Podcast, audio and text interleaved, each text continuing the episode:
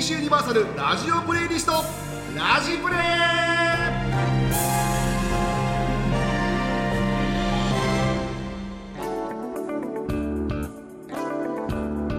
皆さんこんにちはアニメ音楽ライター住川隆一ですこの番組は NBC ユニバーサルからリリースする最新楽曲の情報や Spotify にて NBC ユニバーサルアニメミュージックが公開しているプレイリストなどをご紹介しつつそのプレイリストの選曲キュレーターを務める私住川が新旧アニメソングについて NBC の歴史を知るスタッフとともにここでしか聞けないトークをお届けしていきますというわけでございまして、えー今回もご一緒していただけるのはこの方よえい NBC の歴史を知るスタッフこと上田ですらじ じい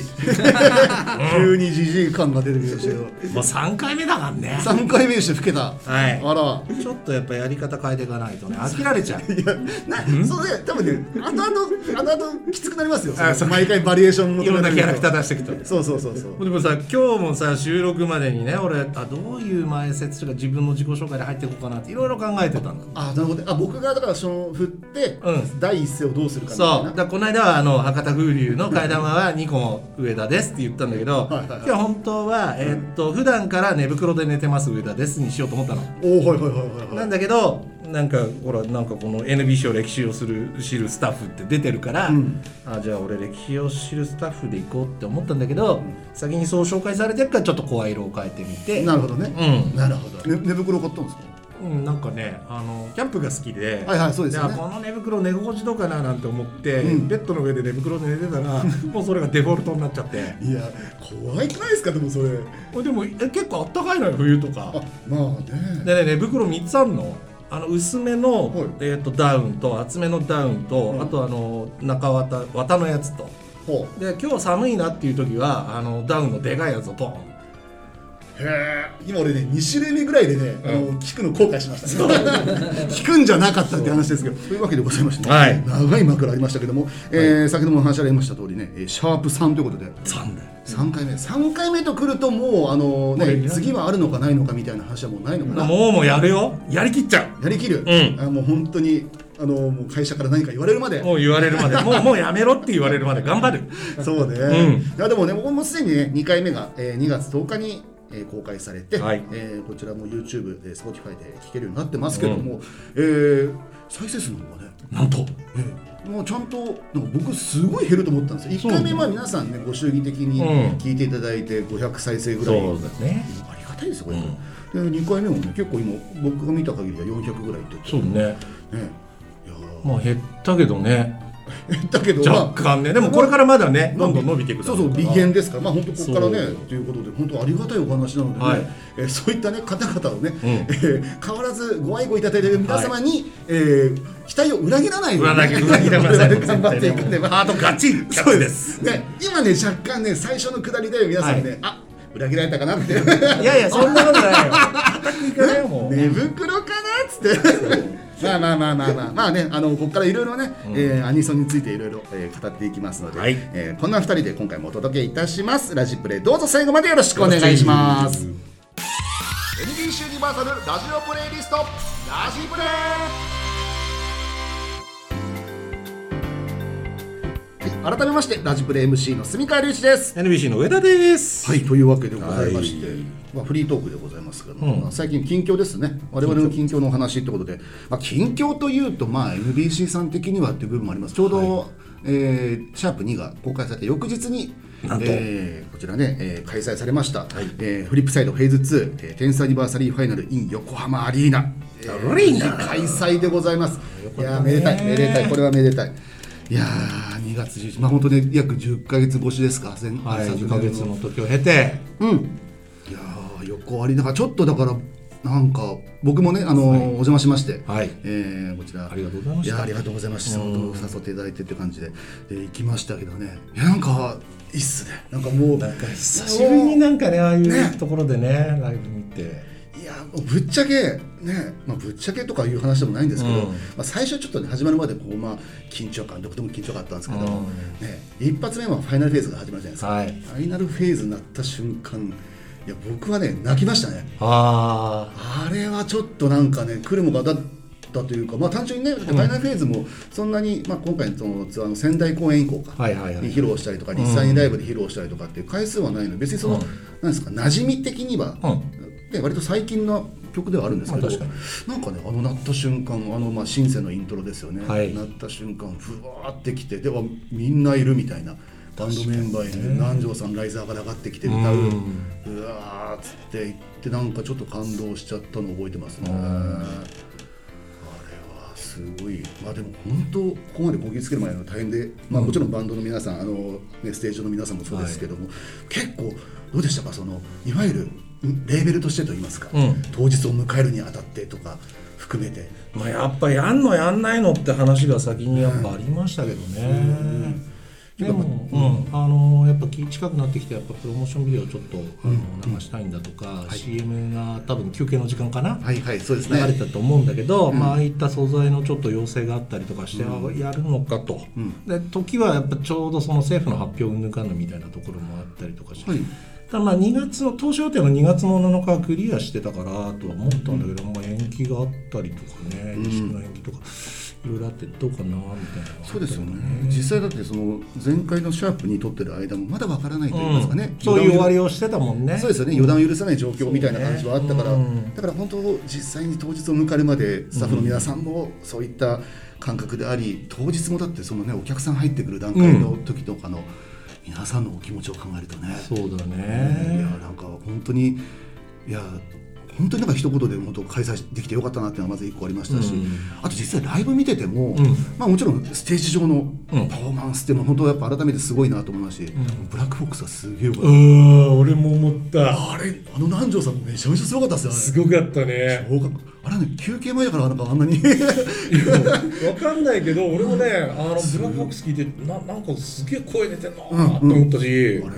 し、ちょっとなんか迫力なのか貫禄なのかわかんないけど、なんかすごい来るものがあってそうですねまあ割とねあの今回のセットリストってその、まあ、ファイナルフェーズが始まってさらにそこから10年前に飛んでレベル5、うんジャッジライトに行くとか結構いろんな時間を行き来するようなね、構成だったりとかして、で新曲もあったり懐かしい曲珍しい曲というかね、あったりするっていうので結構まあそういった部分面白かったんですけど、割と最近の曲のやっぱりその南條さんの、うん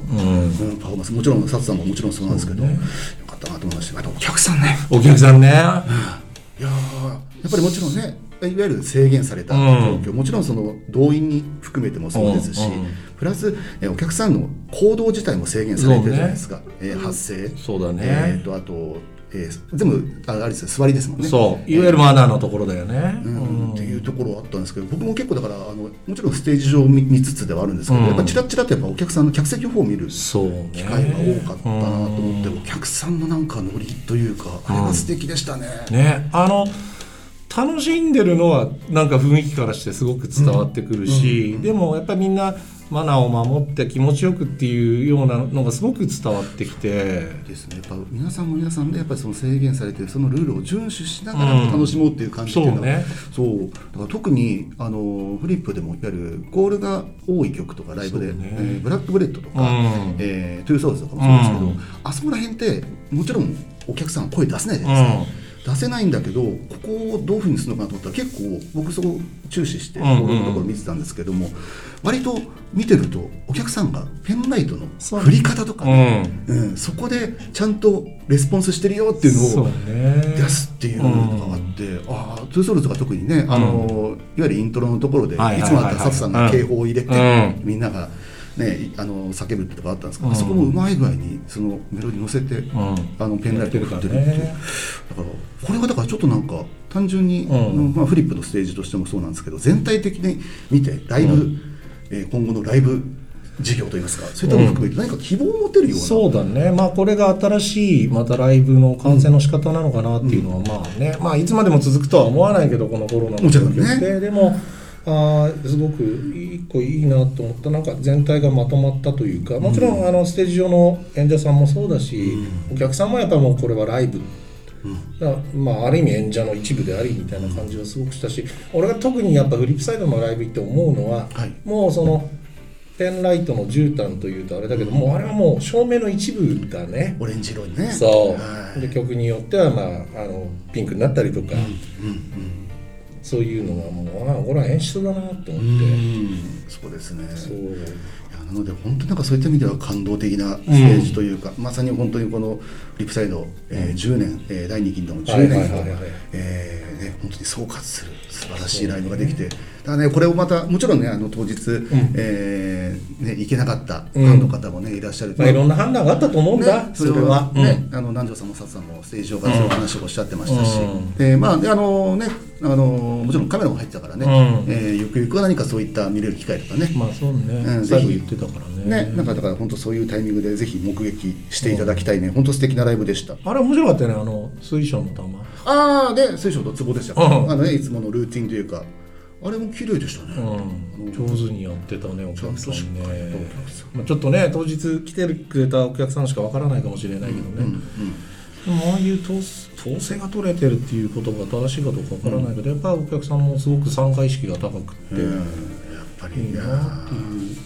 いいですね、素晴らしいやっぱあのファン、お客さんっていう感じはやっぱしましたね、やっぱね。うんそうだね、まあまあやっぱりお客さんがあって演者がいてん成り立ってるものなんだなっていうのはよく分かったわかりました、ね本当に、うん、それもお二人もやっぱおっしゃってたことですけどねそうあの改めてなんかこういった、んこういった状況下でさらにそういったうんお客さんの素晴らしさというのがそう分ね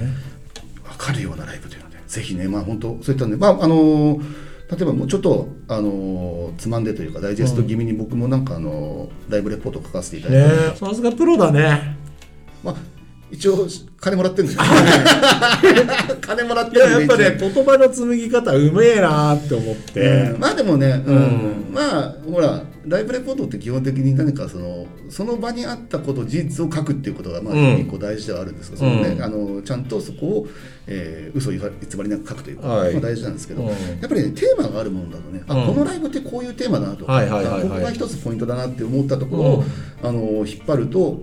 なんか一つ原稿として書けるなってものがあってなので今回はまあいわゆる、まあ、僕は原稿上で時間旅行って、はいはいはいはいね書きましたけど、まあ、本当そういった10年をいろいろ行き来するっていうのをはいかけた時には、まあそれを思いついた時には、うんあ僕ちゃんと腕持ってんなっていうのは さすがに思いましたでけども最初の原稿見出してなかったからね俺だからそう渋谷のカフェで、はい連絡来て、うん何見出し必要なのと思っていやでも考えたらさウェブレポートとかさああいうのってやっぱ見出しでどれぐらい掴むかっていうのがでなんだっけ聖地に帰ってくる的な見出しじゃなかったっけそうそうそう聖地凱旋かな、うんえーただね、本当ね、うんあのーまたちょっと原稿の話ばっかりしますけど、はいはいはいはいあのね、見出しが一番難しい。難しいよね難しいえー、とこの記事は、えー、リサニーウェブさん等々で、うんえー掲載されてますので、まあ、写真付きで載ってるんで当日来れなかった方は、まあ、情景の浮かぶレビューでございますんで、ぜひ読んでいただければと思いはい、よまろしくおす。願いします。はいはいのお仕事したんです ちゃんとしてるな寝俺袋で離れた、はいあ視聴者が戻ってきました今本当ねああよかったよかったはいはいっていうのでね、まああの他にも、えー最近のお話でいうと、まあ、前回ね、えーこの番組で、えーまあえーお話ししました、はいはいタイトルロゴとイラストがありね、えー黒崎真音先生に書いていただいたよって話とかも画伯ねしてましたうんうんそういえばなんかあの、えーねえーディレクターのバノンさんがツッコミ入ってね、えーそういえばどっちが住川でどっちが上田なんだどってっちでもいいじゃん四五十なんだからさ。どっちもなんとなく、うんなんかひげっぽくて、みたいな感じですね。まあ、あのジャンルで言うと単なるポンコツだよこの二人ははいね、逆にだからね、2回目か3回目になって次の回になってあの、立ち位置が変わってもあんまわかんないよ関係ないですからね、えうんポンコツだもんそうそうそう一応だからその、はい向かって右手右側が上田さん、左側が僕、あのステージ的には上手が上田のそう下手が、えー、リュウちゃんとそうですあのいう感じ僕のですねはい僕の方がちょっとなんかちょっとなんかあの笑顔は怖い方ですね、はい アルカイックスマイルしてる方です っていうね、えーなのでねこういったねまあそこからね、えー黒崎さんからのね、えー特に連絡とかはなくという感じで、えーゲストの件もね、えー宙に浮いておりますよね、怒ってんのかな 何が怒られる原因だったんだララジオでいじって怒られちゃった分かんないけどさそっかそっか。まあまあまあまあぜひね、ちょっとねはい今後もまあもちろんいろいろと、えーなんか別のイラストとかね、はい含めてねちょっといろいろお願いしたいと思いますそうですねうん、あとね、ゲロちゃんか、はいえーゲロさんも、えー写真撮って送ったね前回ね、写真撮って送った送ったの返事来たんですよマジでちゃんと律儀だなリーチに返事来て、はいえーすごい濃い内容になりそうですねとか言ってえあーー返事が書いてあるんですけど、で NB- NBC ユニバーサルさんの公式で YouTube でラジオ始めましたと、うんはいはいでえーゲストぜひっていうふうに送ったら、えーちょっとなんか変な表情のパンダの、えースタンプがダメだどっちとも取れるよね、なんだろうぜひなのかあの、えーだ大丈夫ですみたいな大丈夫でしょこれは大丈夫ですみたいな感じのノリなのか、まあこれはね、えー判断はちょっとねまたおいおい、えー本人に聞いてみるという感じでねあれだよチャンゲル呼べるぐらいのさパワーつけていかないとやっぱなそうですよね。彼はスターですからね。スターだよはい、というわけでございまして、ははいいえーではこの番組ではですね、ラジオっぽく皆さんからのお便りも読んでいきたいということで、はいえツイッター Twitter でこの番組のハッシュタグ、えー、あしくラジプレを設定しております、また YouTube のコメント欄の書き込みも同様に拾ってきますので気軽に本当気軽にぜひいやねこうラジオっぽくじゃなくて俺らもう気持ちの中でラジオ作ってるから気持ちラジオですからね、はいなので YouTube だけどこれラジオですなんならねあの昔からやってるあの日本放送のパーンパラッパンっていうあのラジオを作りたいのなるほどねパラパンパッパランパンパラパンパンパラン編集できるかパランパンパランパンパランパンパランこれではいこれ これこれでバンされたら面白いですね 権利者からっつって、はいまあまあまあっていうのでねまあお便りあのーね来ておりますがいやマジかえー少ないです、マジかえデーィスリかいや皆さんからはね本当にねあのー初回の時に感想とかいただいたりとかしたんですけどね書くのめんどくせえのかなかなあまああのあるいは、い お便りを読んだら、やっぱり読まれるっつってむしろ出たくねえぞとおてんじゃいとやでもね、あのちゃんとあのもちろんあの読みたいです。まあなんならね、そういったあの表に出ないようなお便りが欲しいというのはね、読んじゃったらまあ今後多分ね、じゃあもうメールとかね匿名希望でいいですよねああまあね、はいまあでもなんかそのアカウントに出ちゃうからでしょ多分。ああそうあだかから座ってくると今度はじゃあメールじゃあメール作ろううんね、まあちょっとなんかあの会社にじゃあ掛け合ってみてくださいよ。分かったアカウントあの多分中西君が作ってくれるラジ、ラジプレアットマークみたいな感じで、はいはいはいうんなんかねそれをじゃあ会社とちょっと相談そをうしていただいてじゃあ、えー今回来てるのでね、はいいつを、えーご紹介したいのがありがとうえーアカウント名はねちゃんさんあれちゃんはありいがとうございまえすー NBC のラジプレ、はい飲みながら聞くと楽しいないやーいいですねえーにしてもオンリーマイレールガンが秋葉から消える事件はあれだなリリース前日が祝日でフラケミが前倒しになったってのはあるよな当日のニコニコ市場とかの動向も踏まえて予測できていたかみたいな話が、えー最後の一文でえー中西さんを一回上げて下げるという 読みやめえぞそうそうそう、あのー一応ね、あの前回のね、YouTube の方でしか言ってないかな、うんえー前回 YouTube 聞いていただければと思うんですけども、えーオンリーマイレールガン、えーフリップサイドのね、えーこちらねオンリーマイレールガンが、えーバカ売れして、はいえー秋葉から、えーと在庫が消え、はいえー滅法を、えー二ちゃんあたりから怒られた、えー中西さんっていう ね、えーこれが中西の涙だっけ伝説の中西の涙、はいえーまあそういう事件がありましたはい2009年11月4日のことです、はい中西の涙ありましたねそう確かにこれそうなんだよね。あのこれテスト出るからね中西そのう涙ねそうで理由を述べようって言ったら、はい前日が文化の日だったってそういうことですねえーフラゲビー11月3日が文化の日だったってそういうことですねでそれもあって、えーえーそうなると,、えー、と入荷が前倒しなんだそういうことだねうんで出荷は休みの日はないからってことですよねだからそれもあって、まあだから本当にいわゆるレコードショップ的なことを言うと、えー入荷日バックといってねそうねえー入荷日した瞬間にバックオーダーかけるっていう、そうレコードメーカー的には新婦バックと呼んでるやつうねんはいそれがだからできなかったんですよね、はいあの祝日入っちゃってとかそういうのも含めてかつ一発目のシングルだからやっぱり実績もなかったわけでしょ、そのフリップサイドの第2期としては、なのでねあのどんだけ売れるかわかんねえとそうかそうかだからそうかメーカー在庫も、うんそこはどこまであるかっていう部分そうを含めてかはそういうこともあってねなるほどねだから結構備蓄してた店はあったんだろうけどまあそれ以上に売れちゃって中西の 涙それが中西のはいはい、皆さんこれはねぜひ覚えてくださいこれ不慮の事故にも使えるかもねね中西 の涙あ 中西の涙だなっていう、ええはいはい、ということで、はねちゃんさん、ありがとうございあます。りがとうございますはい、こんな感じで、なんかね、本当、その当日のね、うんあの、その思い出とかもね、語はいっていただけると、その時の、えーレベルはどうだったのかとかね、そうねそういったお話もできると。これやっぱあれかな、アネちゃんさん、ここまでさ、その休みの日でクラゲ引きやってる、やっぱ体験した人なんでしょうね。まさにね、あの本当にそのやっぱこの聞いてる皆さんもね、はいえー歴史の証人の一人でもあるそういうことですねえーぜひ、はいなんかそまあ、そういった部分でなんかこいの番組作っていければと思うので、皆さんぜひぜひ、えーもう好き勝手にですね、はいえーもう知った激励も含めて、はいえーお便りいただければ YouTube のコメントも活用していただいて、お便りいただければと思いますよろしくお願いします、はいということで皆さんの生のご意見ご感想を引き続きお待ちしておりますさあこの後はなんとこの番組をお聞きの環境によって違う内容をお届けします YouTube の方はですね次の、えー動画後編の動画にて、えーこちらレジェンドディスク、えー第2回川田真美さんのセカンドアルバム「えーサビア」をご紹介いたします Spotify でお聞きの方はこのまま引き続き後半お楽しみください今回も、えーこちらプレイリストご紹介いたしますぜひどちらも聞いてみてくださいねそれでは引き続きお楽しみください NBC ユニバーサルラジオプレイリストラジプレここからは Spotify でお聴きいただいている皆さんにだけ NBC ユニバーサルアニメミュージックにて公開中のプレイリストをご紹介していきます。はい、というわけで今回ご紹介するのは、えータイトル「歌姫たちの奇跡」というね、太陽えーございますこちらプレイリスト NBC ユニバーサルアニメミュージックですね公開中なんでねぜひあのトラックリストというかね、はいこちらもだけでもご覧になっていただければと思うわけですけどもクレーター仕事したないやーでもなんかこれも割と、その NBC さんのプレイリストを作るってなった時に割と僕の中では、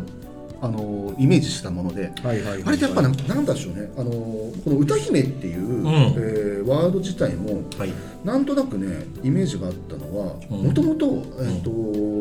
その2007年8年ぐらいの当時か、はいはいえーアイル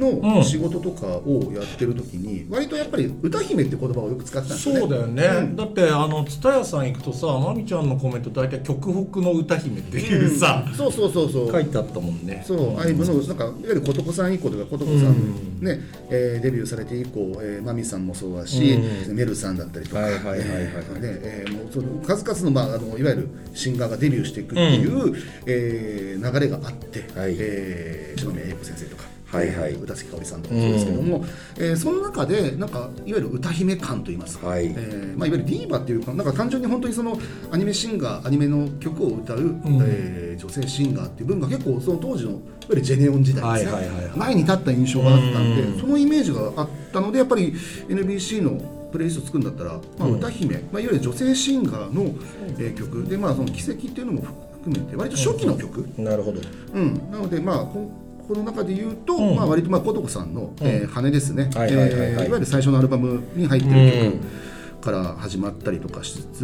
ねまあ、そこからいろいろえーメジャーデビューシングルあるいはまあそのシングルに近い楽曲、えーとかをまあ入れつつっていう感じで、うん、初期作品に結構、えーまあ、ポイントを置いてはいやってみたんですけども、なので逆に言うと本当懐かしい曲ばっかなんですよ。確かにねこれはでも本当それこそ、上田さんとかからするとうわこれみたいないやそうですよこれだって、あのラッキーチューントラブルのエンディングテーマ、はいはいはいはいアンナさんボンボン過去ボンボンブラコうんうんこれ俺制作やってたもんねそっか皆さん制作なんですもんね、はいラッキーそうそう僕もだからアンナさんはねあの、そうラッキーチューン以降というか、えーアルバムまで僕も取材はしてたんですけども、そうですねお世話になりました本当いやにーねだから本当この曲もだから非常にあのアンナさんの、いわゆるそのまあゴンボンブランコとかもそうですけど、はい割とその腰の強いそうね、えーボーカルいや歌うまかったうまよいですよね何でしょうあのやっぱその本人のもともと持ってるリズム感といううか、ん、なんかラテンな感じがねねうんセンスがやっぱすごいあるなってそいううねそうそうそうだから本当そういった部分でここら辺はねちょっとね、えーとポップな序盤がその羽からぐーっともう入ってって、ヘリカル、えーの、えークリアリーですね、えーこれもあえて、えーオルタネートの、えーこちらカップリングをねはい入れてみたりとかでまああのー、田中さんはいの曲入れて俺この曲好きなんだよな「きらめくないだ星に行ってかっもこいいこれはかっこいいあのー本当ねあのーディスイリュージョンもかっこいいんですけどね、あのこの曲もまたねパンチがえー、かっこいい、まあ、ギターもめちゃめちゃかっこいいですからね、これねそうそうそうでそこからまあちょっとガツンといった後に「とこ魚」で少し、はいはいえー南條さんの南條翔さんの「とこ魚で」えー聞かせせてと柔らかくしてえーでラッキーチューンで一一回こうラッキーチューンにこうガラッと変える感じですねそうねえープレイリストを作り的にはっていううんうんうんうんそうそうからのからの全然友達ここもねえーね山崎はるかさんはいはいはいはい表彰のサイト演技がテーマという話が僕ねあと、はい次の7曲目ですねあ石田洋子さん、うん僕やっぱそのもちろんそのジェネオンっていうと、はいやっぱ琴子さんっていう部分がやっぱあの印象が強いんですけど、はいやっぱね同じくやっぱ石田洋子さんって確かにねね初期、まああのうんね、あの当時のやっぱあの作品たちっていうのがはい彩った、そうね愛用に合わせて愛用だよこれちこょのっと当時ねあうんうんうんのうちの出してたアニメメイドもん多くておー例えば「マホロマティック」とかおーあのハンドメイドメイあたりから確か始まってきたと思うんだけどあでも多い確かそにうメイド多くないですかあのね花右京もそうですもんねそう花右京なんかメイドジェネオンのメイドもん売れるみたいな、あ俺確かにその時営業やってたんだよ、はいはいはい DVD だなままだレーザーもちょっとあったかなぐらいな感じで思うけどおーマジですか、 DVD は結構売れるんだよねアニメのそうかでも確かにメイドって、そうですまああの、まあ、メイドブームであったんですよね、はいはい実際メイドありましたよのねアニメ作品っていうのはブームがいろいろあったんですけども確かに NBC 多いっすね、多かったよえだっての早手にもねマリアさんいるし、ん乃木坂にもいるでしょそうなのよ大体メイドいますね、はあすげえい仮面のメイド会みたいなのもありましたしねあなるほど、はいえこれはちょっとん調べてみますけど、ですねメイドプレイリスト作るかもしれ ないですねいけるかもねメイドものねメイドの土産、はいメイド それ俺ら俺らが死ぬ時に聞そくうプレイリストでそう四五十が 聞く葬式に流してくれっつってやめろっちゅうへえはいそっかそっかあでもやっぱそういったことで言うとやっぱそのこのまあアイアオもそうだし、はいはいはい石田洋子さんってうんやっぱり、あの NBC の歴史の中でも中でもやっぱ重要な、そうですね、楽曲多うんく歌われてきてる方ですからね。確かにね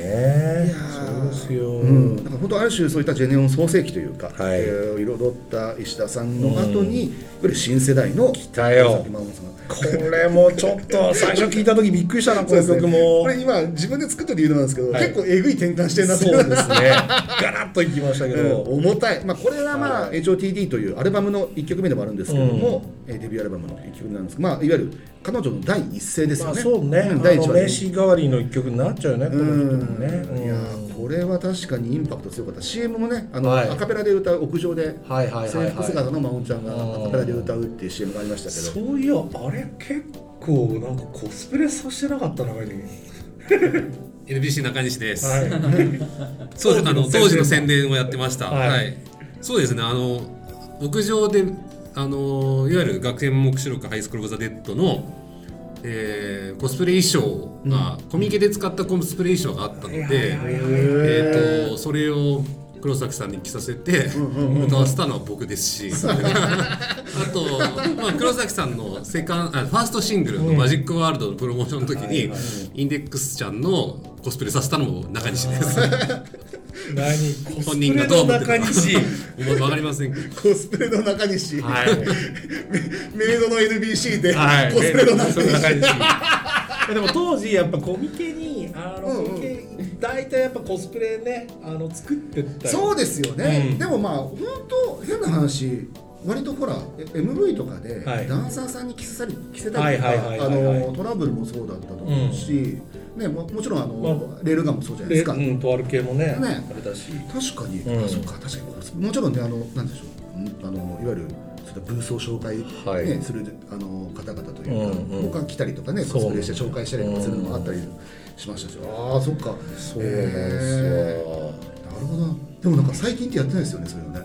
うん俺でも最近あんまコミケ行ってねえなあまあ確かにね、うんあのなんかね、えーでもちょっとなんかそういうことを結構よくやってた時代もあったはいみたいな なん話かです黒崎さんってあれですねやっぱ秋葉原から出てきたっていうところの、んやっぱ印象っていうところを、うんまあその象徴させる一つの方法として、まあ、コスプレってえいう、宣伝までそんなこと考えなきゃいけないのそうすごいですねいろいろ考えた結果、はいえー演者にコスプレをさせるっていう いやいやいやいや あ立派だね宣いや伝まあでもね、まあいろいろ考えなきゃね、もちろんその売っていくためにと言いますか、はいはいはいはいまあ実際ね、あのーまあおんちゃんのファーストもそうだし、あのスクデッド自体もね、うん大きく盛り上がりましたからね。はいまあでも曲も良かったし歌もすごいしね、うん、これインパクト十分でしたね。本当圧倒的でしたこれは一曲目からこういう曲で攻めるっていうのはでかかったですよね。淳さんですよこれギターねそうですね、A2C とかね、はいあのオリバー・レルガンなどのギターでもね、はいはいはいおなじみのミントジャムのはい淳さんですけども、さあそして後半に行くとね、はいキフランム、おー高橋洋子さん、そう、だからシザーズそうだから、た高橋洋子さんも NBC に、えーねえー一時、えーいろいろこう楽曲をねそうですね出されてたっていうので、これもかっこいいですし、まあ、そして川田真美さんがこはいこに来るっていうね、ラディエンスえーラディエンスこれもまたねいわゆる、えー記念すべきデビューシングル、はい2005年ですね、はい川田真美さん、えーなのでまあ本当に、えー記念すべき一曲、はいめちゃめちゃかっこいいんですけど、はいうん、でまあか川田真美さんといえばね、なんか本当にその YouTube の方でも、はいはいえーさっきのねミュージックビデオ、うんえー全部ですか全もうまあ多分あるの全部だと思うんだけどね、漏れてたらごめんなさいだけど、まあそこまで探してあるものをうーなので、はいねえー、Spotify をご覧になってえーご視聴いただいている方もね、ぜひえーと YouTube の方でね、えーまみさんの、えー、MV 見られるので、ぜひ。はいえーなので、ここから、えー、サインに行ってはいというので、まあ、いわゆるちょっと相部つなぎですね、ここねはいはいはいはいはいえーつなぎに行っての、えーここですよ、樹海ですよ。たあなたがいた森ですよ。ね、樹海あなたがいた森って、まあ、改めてすごいタイトルですよね、本当かっこいいなと思って。そうねやっぱね樹海もね樹海も本当にそういった、まあ、フェイトとかもそうですし、はいあのー一時本当そういった、んえーサウンドをね、あのー NBC のサウンドを支えた歌姫そうですねかっこいいですよね、今出羽さん結構いろんなテレビでなんかサントラの仕事とかされてますよえねードラマの劇版もやられてますしねはいはいまあこれ樹海以降でいうと、まああのー黒崎真帆さんに楽曲提供されたりと確かかにそうねねなぎちゃんにも曲書いてくれたりとかしてっくてれましいたうね、ねはいそして飯田里帆さんのはいです、えーねまあ、この曲好きなんですよ、ね、このいわゆるもう90年代感というか、いはいはいこれ割とあの、えー、あえて目指した部分だと思うんですけど、このねちょっと90年90年代感あるねですよね、うん爽やか、えー爽やかねえーサイダーの CM に使ってほしいなそう PV もなんかねフルサイドかなんかねそう確かねよかったです使よねっていただきたいというね、はいで締めを重たくいこうと思って輪廻の果てに折笠文子さあんこれはね僕もこれまでも本当折笠さんは本当に、い、やー素晴らこれはアルバムミックスなんですけどえはいはいはいはいはいはーもいうアルバムは全部素晴らしいですし本当にこの人は、えー歌手として、はい声優としてはもう本当にもちろんでございますけどもシンガーとして素晴らしいですよね。これだからこの後にあのアルバム2枚ぐらい折笠さんと作らせてもらったけどあ上田さんの方でね、はいはいうんうんうんうんまあかなりやっぱりその音楽に対するまあこだわりというか、まあ、いろんなことをやっぱお考えになられてて、あのすごいいい作品がまたこの後ねあのアルバムもありますので、ぜひぜひね、これも Spotify でね、はいアルバムあるんで、ぜひはい聴いていただきたい。そして最後、えー、ビードルマン。来ましたうんやっぱね、この、なんでしょう、 あのちょっとした爽やかな終わりという、この曲はいやっぱりね、なんか、あのーまあ、なぎさんもこれ、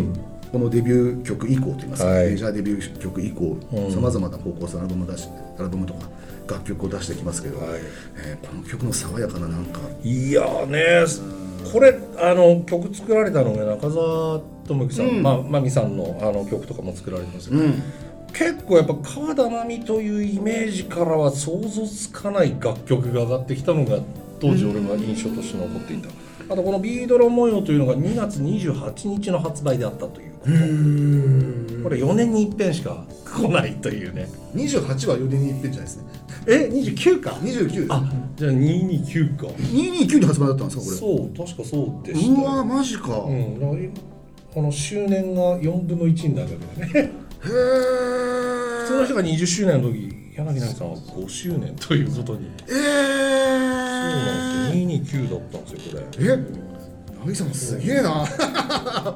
そうなんだでもこの当時あのまあレイちゃんのね「あの夏で待ってる」うんまあ、これオリジナルで作ったアニメだったのねそっかそっかあのそう原ですよね作もないまんまに、いやいいアニメですよねそうでもすごい泣けるで俺このアニメにも携わらせてもらってたしまああのす音楽の宣伝もやらせてもらって、結構どっぷりやらせてもらってへえ面思い出深い曲でもあるんですね、これも。はい。いい曲は。という15曲、はいえーこちら、えー解説させていただきました、えー改めて Spotify のね NBC ユニバーサルアニメミュージックの、えーチャンネルでこちらプレイリスト「い歌姫たちの奇跡」で公開されていますのでぜひはい、ぜひまた頭からね聞いていただければなと思います、はい次回もこのプレイリストについて詳しくお話ししますのでお楽しみに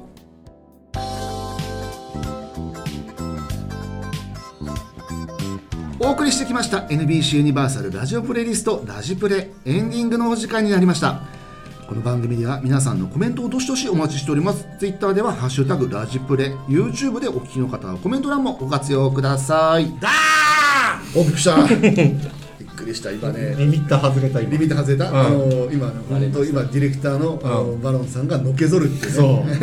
そううるさかったい や今日ちょっと真面目に話しすぎたいや